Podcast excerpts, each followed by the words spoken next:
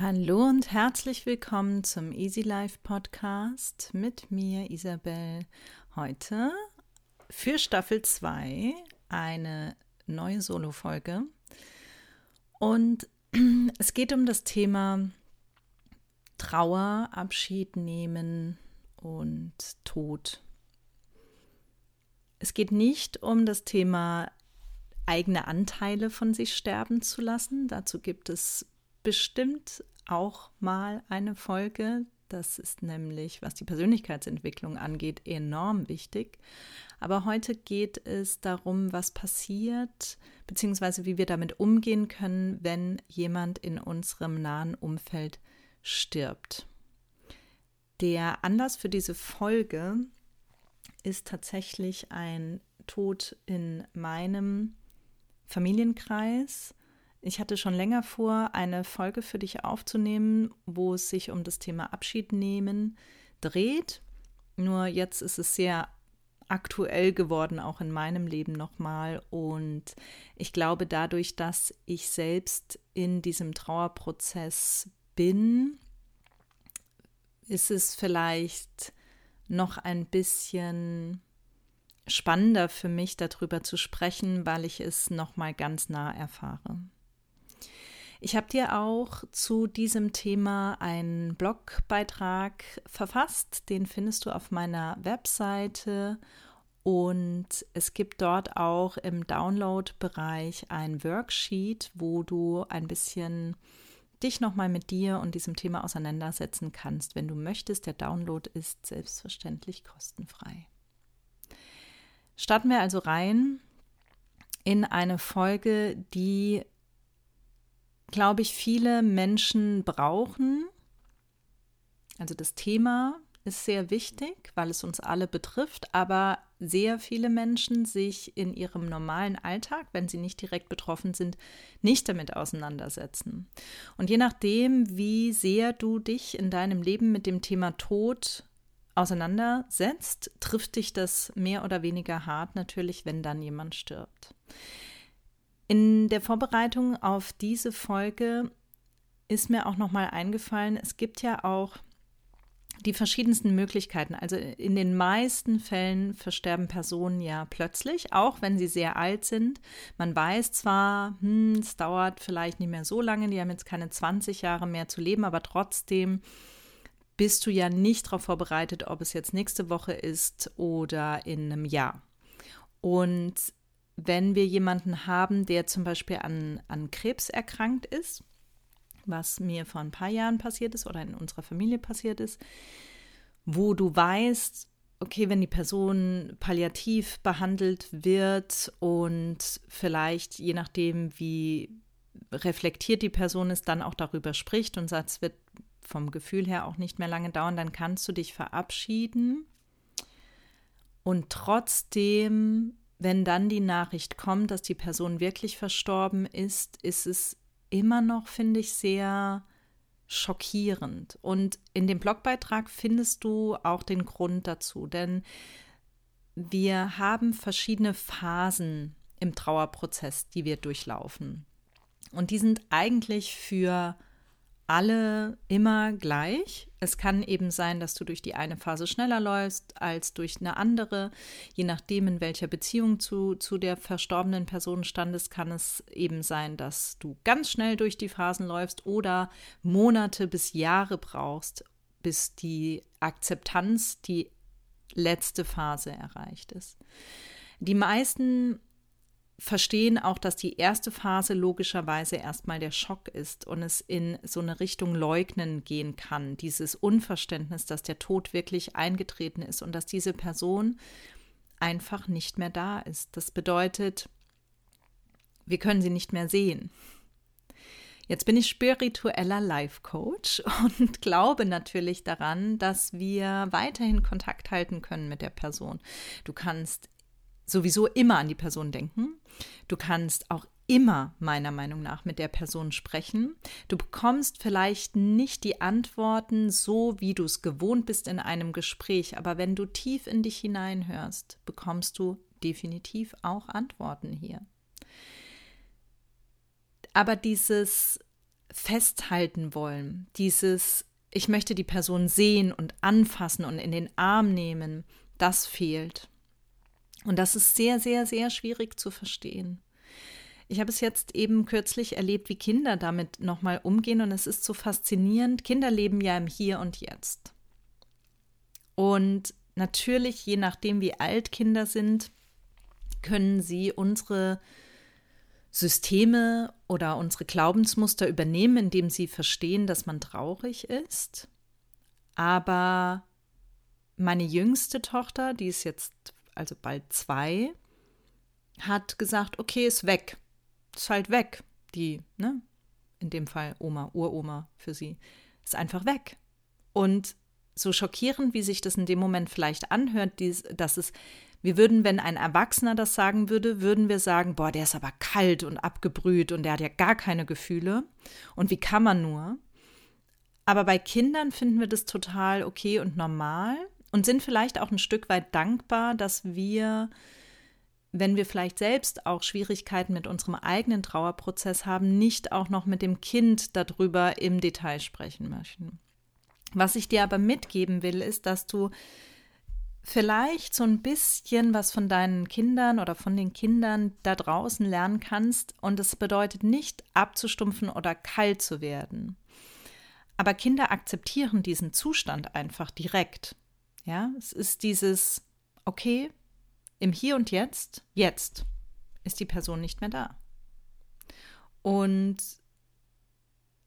wenn wir uns in einem Trauerprozess befinden, äh, ähm, also durchlaufen wir ja diese Phasen und ich habe dir auf meiner Webseite das zusammengefasst von verschiedensten Autoren und da, wenn du so ein bisschen recherchierst, kommst du auf oder kann man, so habe ich es jetzt geschrieben, auf acht Phasen der Trauer kommen. Und wie gesagt, die letzte Phase ist die Akzeptanz und Kinder springen so direkt in diese Akzeptanz. Je nach Alter kommen sie dann doch wieder in unterschiedliche Phasen, je nachdem auch, wie wir Erwachsenen uns ihnen gegenüber verhalten. Logischerweise, wenn wir sehr, sehr traurig sind und sehr mitgenommen sind und unsere Kinder vielleicht schon im Schulalter oder älter sind und das natürlich erleben, wie Mama oder Papa oder, oder Tante oder Onkel oder Freunde damit umgehen, wenn die sehr, sehr traurig sind, dann verstehen sie natürlich auch, dass sie auch traurig sein möchten, weil sie möchten ja nachmachen, sie wollen von uns lernen und sie passen sich dann an. Aber für sie ist es erstmal, es ist einfach so. Und ich finde das eigentlich ganz schön, das bedeutet nicht, dass ich nicht traure, aber ich kann natürlich mit meinen Gefühlen besser umgehen, wenn ich leichter in diese Akzeptanz komme, wenn ich nicht in dieser Gegenwehr bin, in der ich es nicht wahrhaben will, dass die Person gestorben ist. Oder ich noch in Schuldgefühlen stecke oder in der Wut oder sogar in Angst.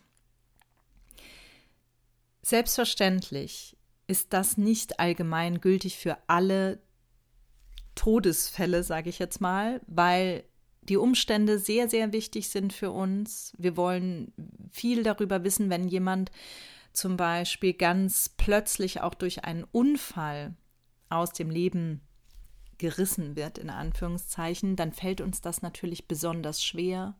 Wenn wir selbst an dem Unfall vielleicht sogar beteiligt sind, fällt es uns noch schwerer. Und hier direkt mein Hinweis, wenn du das Gefühl hast, dass du in deinem Trauerprozess völlig überfordert bist mit allen Emotionen, die aufkommen, dann würde ich sehr dringend empfehlen, dir professionelle Hilfe zu suchen. Das muss nicht immer ein Psychotherapeut sein, das kann ein Seelsorger sein, ein religiöser Seelsorger, ein spiritueller Seelsorger, ein Coach. Es können aber auch einfach bekannte Verwandte oder Freunde sein, denen du dich anvertrauen möchtest. Oder Du findest eine Selbsthilfegruppe. Gerade wenn Kinder versterben, glaube ich, ist es sehr wichtig, sich eine Selbsthilfegruppe zu suchen, die die gleiche Erfahrung gemacht hat, in der du dich austauschen kannst, aber es eigentlich fremde Leute sind, weil wir, wenn, wenn der Tod uns so extrem mitreißt, dann tut es uns oder dann fällt es uns manchmal sehr schwer, natürlich mit dem Partner, der Partnerin oder engen Verwandten darüber zu reden, weil wir wissen, dass die, die dieses Kind ja auch gekannt haben und jedes Mal, wenn wir mit denen sprechen oder die angucken, erinnert uns diese Person dann an das verschorbene Kind. Und deswegen glaube ich, gerade bei Kindern hilft es sehr, eine Selbsthilfegruppe aufzusuchen. Aber nicht nur dann, sondern immer dann, wenn du es fühlst. Ganz wichtig, der Trauerprozess ist für jede Person individuell und auch wenn du von außen das Gefühl hast, dass deine Geschwister, deine Eltern oder deine Tanten, Onkel, wer auch immer gerade betroffen ist, mit betroffen ist, anders trauern als du, heißt das nicht, dass das schlechter oder besser ist. Auch ist es so, wenn jemand schneller mit etwas abschließen kann, schneller in die Akzeptanz kommt und du im Moment einfach überhaupt nicht drauf klarkommst, auf, auf diese Information, auf diese Realität, dass die verstorbene Person nicht mehr da ist, dann ist das auch okay und du kannst dir diese Zeit lassen und du musst dir auch diese Zeit lassen, weil wir sind alle Individuen. Jeder von uns hat ein anderes Konstrukt in sich. Jeder von uns hatte eine andere Beziehung zu der Person. Jede, jeder Mensch hat in seiner eigenen persönlichen Entwicklung einen anderen Stand der Dinge. Und je nachdem, wo du stehst und je nachdem, welche Verbindung du auch zu deinem eigenen Gefühlszentrum hast, sage ich mal, je nachdem ist es eben leichter oder schwerer. Wenn du für dich sehr resilient und gefasst und stabil bist, wenn du sehr verknüpft bist mit deinen Emotionen, wenn du, ich sag mm, in meinem Retreat ja Alignment, also verbunden bist mit dir und dem Universum und allem, dann kann es sein, dass es dir wesentlich leichter fällt, als wenn du mh, mm, dieses Thema Gefühle immer von dir wegschiebst und eher versuchst, eine rationale Person zu sein. Und dann kann es sein, dass ein, ein Tod dich da ziemlich aus der Bahn wirft, weil es dich daran erinnert, dass wir nun eben menschliche Wesen sind, Gefühlsmenschen sind. Und dann können diese, dann kann ein Tod nicht nur ziemlich viele Gefühle hochwirbeln, die wir lange unterdrückt haben, es kann auch schmerzhafte Wunden hoch oder hervorbringen, die eben mit dieser Person in Verbindung stehen. Und all dies kann sehr, sehr hart werden, vor allem wenn man dann auch noch versucht, es selbst und ganz alleine durchzustehen. Mein Appell lautet hier nicht, geh bitte deinem ganz normalen Leben nach und lenk dich ab. Das meine ich absolut nicht. Aber mein Appell lautet, lerne dich gerade in dieser Phase nochmal gut kennen. Höre auf deine Bedürfnisse. Frage dich wirklich, was brauche ich gerade? Und was brauchst du gerade, kann zum Beispiel auch eine wohltuende Massage sein. Vielleicht denkst du jetzt so, hä? Was? Wie Massage? Nun, wenn wir unter Stress stehen und das ist Stress, Trauerprozess ist für den Körper und den Geist Stress, dann spannen unsere Muskeln sich natürlich an. Und das ganz unbewusst, aber wir verspannen viel, viel leichter. Und dann kann es auch einfach mal schön sein, sich eben eine Massage zu gönnen, weil uns das gut tut und uns jemand anderes etwas gut tut. Und der Vorteil ist natürlich in dem Moment, du musst auch nicht reden. Du kannst dir ein heißes Bad einlassen und du kannst und du solltest deinen Tränen freien Lauf lassen. Ich glaube, dass es enorm wichtig ist, seinen Gefühlen nachzugeben, aber gleichzeitig auch enorm wichtig ist zu merken, wenn wir uns in diesen Gefühlen, in diesem Gefühlsmeer verlieren, wenn wir selbst auf einmal das Gefühl haben, von unseren Emotionen so überrannt zu werden, dass wir unseren ganz normalen Alltag nicht mehr schaffen, so eine Art Trauerdepression. Die gehört auch ganz normal dazu und das liest du auch in dem Blogbe Blogbeitrag, Entschuldigung, dass das völlig normal ist. Es ist aber nicht normal oder, oder dienlich, wenn es viel zu lange andauert. Und da hör bitte auf dein Herz und gönn dir die Zeit, die du brauchst, aber frag auch nach Hilfe, wenn du merkst, dass du alleine nicht mehr weiterkommst. Es gibt ein wunderschönes Lied, glaube ich, ist es. Also kein, kein Gedicht, aber ein, ein Lied von Michael Ende. Und ich war zufällig auch noch auf einer Beerdigung vor kurzem, was diese Thematik mit dem Tod dann nochmal sehr schwierig gemacht hat, weil es einfach zu Beginn des Jahres ein bisschen zu viel Tod in meinem Leben war, also Thema Tod. Auf der anderen Seite als spiritueller Mensch glaube ich ja schon auch daran, dass alles so ist oder zu sein hat, wie es zu sein hat und es manchmal auch gar nicht so dienlich ist, alles zu, also verstehen, zu versuchen zu verstehen. Macht das Sinn?